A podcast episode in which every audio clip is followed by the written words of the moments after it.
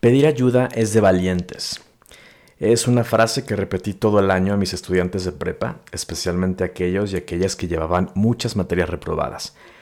En muchos de estos casos no se atrevían o ni siquiera se les ocurría pedir apoyo a sus profesores, levantar la mano, ya sea virtual o real, para preguntar dudas, para decir no entiendo. Les daba miedo aceptar que quizá necesitarían tutoría o algo para poder comprender mejor la materia, para organizarse o para saber por dónde demonios empezar.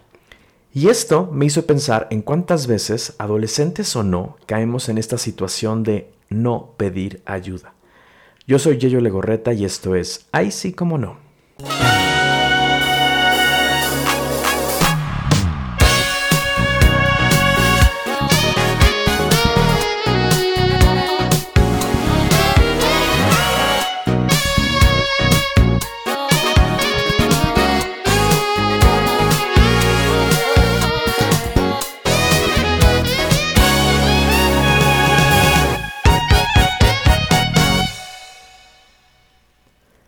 Es importante desarrollar autonomía e independencia, claro, pero hasta la persona más independiente necesita ayuda de alguien más. ¿Por qué? Porque somos seres sociales, no estamos solos, nadie está solo, lo cual puede ser un consuelo o una advertencia. Pero la razón principal por la cual creo que necesitamos ayuda es porque somos imperfectos. Siempre habrá alguien a quien le quede más rico el pollo con mole, que meta más goles que tú, que lea más libros que tú. Y eso no le hace mejor, simplemente tienen talentos diferentes. Nos han enseñado conforme vamos creciendo que debemos ser autosuficientes. Y me atrevo a decir que especialmente a los varones, aunque no exclusivamente. Nos creemos que siempre podemos hacerlo todo, que no debemos mostrarnos débiles o en necesidad, que siempre, siempre triunfa la persona más fuerte, la más poderosa, la que menos pide auxilio. ¿Y qué pasó con eso de mi barrio me respalda? Los seres humanos somos maestros de la incongruencia. Por un lado, hacemos todo lo posible por pertenecer, por tener cosas en común con el grupo, por, por sobrevivir, pero al mismo tiempo pensamos que en esa manada debemos ser quien destaca. Sin demeritar o ser malagradecido con la educación de la señora Legorreta, cuando iba de niño a comer a casa de algún amiguito, mi mamá aplicaba la de te comes todo lo que te den, no seas remilgoso.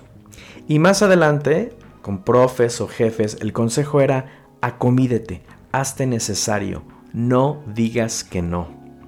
La verdad es que ese consejo ya en la práctica, nos metió a ella y a mí en situaciones muy incómodas, sobre todo en el trabajo.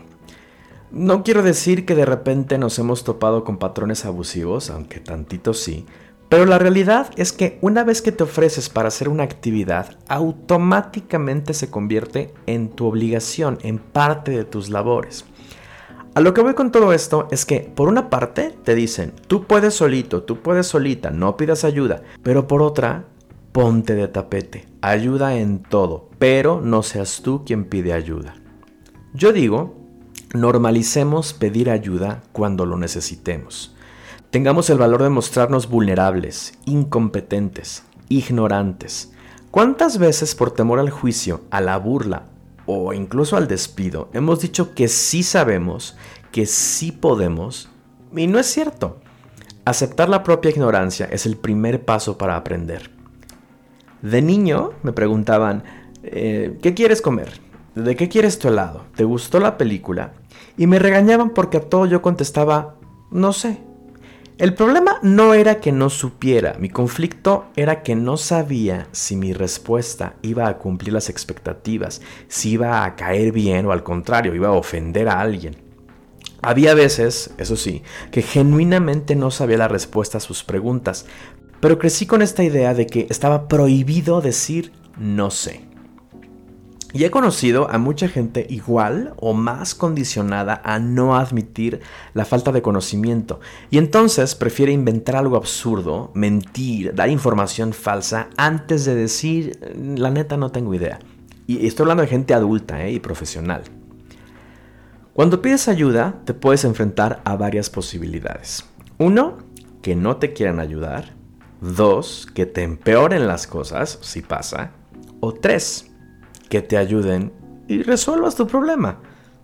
Ahora bien, si no pides ayuda, puede que sí puedas solucionarlo solo o sola, pero seguramente te tardarás más tiempo y experimentes frustración o pierdas un poco la autoestima. Ojo, pedir ayuda no significa dejar que las demás personas hagan tu chamba o tu tarea, solo quiere decir que eres un ser humano que estás consciente de que no lo puedes todo, que no tienes el tiempo suficiente, que necesitas actualizarte tu profesión o puede ser que no quieres hacerlo sola o solo y sabes que es mejor hacerlo en compañía. Decir, ¿me ayudas? También puede significar que sí eres capaz, pero que disfrutas más haciéndolo con alguien que, no sé, te haga reír. Hay que tener la confianza para pedir ayuda, pero también hay que tener valor para decir no, no sé, no puedo, no quiero. Y aplica para todo. Escuela, trabajo, familia, amigos. Conozco a personas que prefieren decir que sí, sí, a huevo, ahí nos vemos el viernes, claro que voy. Y te dejan plantado. Antes de decirte que honestamente no asistirán y lo sabían desde un principio. En estos casos, y yo se los he dicho, prefiero la honestidad así sea, híjole, me da hueva, no tengo ganas, eso me lastima menos que quedarme ahí esperándolos. Con el tiempo, claro, entiendes qué puedes esperar de estas personas o decides simplemente ya no invitarles.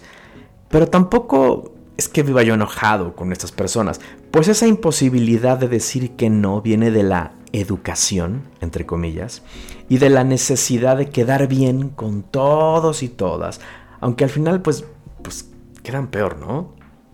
Y me he topado con estas cosas en otros ámbitos. Eh, en varias ocasiones, gente que claramente no está interesada en salir conmigo me ha dicho que sí o me ha dado largas, como la canción que dice a todos diles que sí, pero no les digas cuándo. ¿Por? Si no quieres, no pasa nada. No tienes que decirle a nadie que no te atrae, no tienes que decirle de una manera ruda. De la manera más asertiva se puede contestar que no tienes interés, que no estás disponible o incluso ni siquiera tienes que dar explicaciones. Pero cuánta energía y cuánto tiempo nos ahorraríamos si fuéramos responsables con nuestras emociones y con las de las demás personas.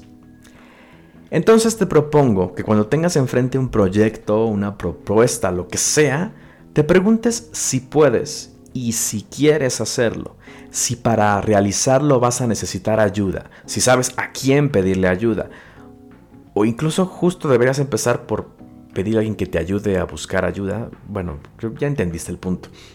Y también, cuando alguien te pida apoyo, te cuestiones si realmente eres la persona adecuada para brindar ese apoyo y si al decirle que sí, también te estás diciendo que sí a ti. Ojo, todo esto te lo dice un vato que no podía hace unos años ni pedir una servilleta en un restaurante. Para mí ha sido un honor que me hayas escuchado. Si quieres contactarme puedes hacerlo a través de Instagram en arroba o escribiendo a yeyo.legorreta arroba no.com. Cuéntame, ¿cómo te va a ti con este asunto de pedir ayuda? O si tienes ya alguna estrategia que te funcione, bueno, compártela, porfa. Cuídate mucho, por favor, y bye.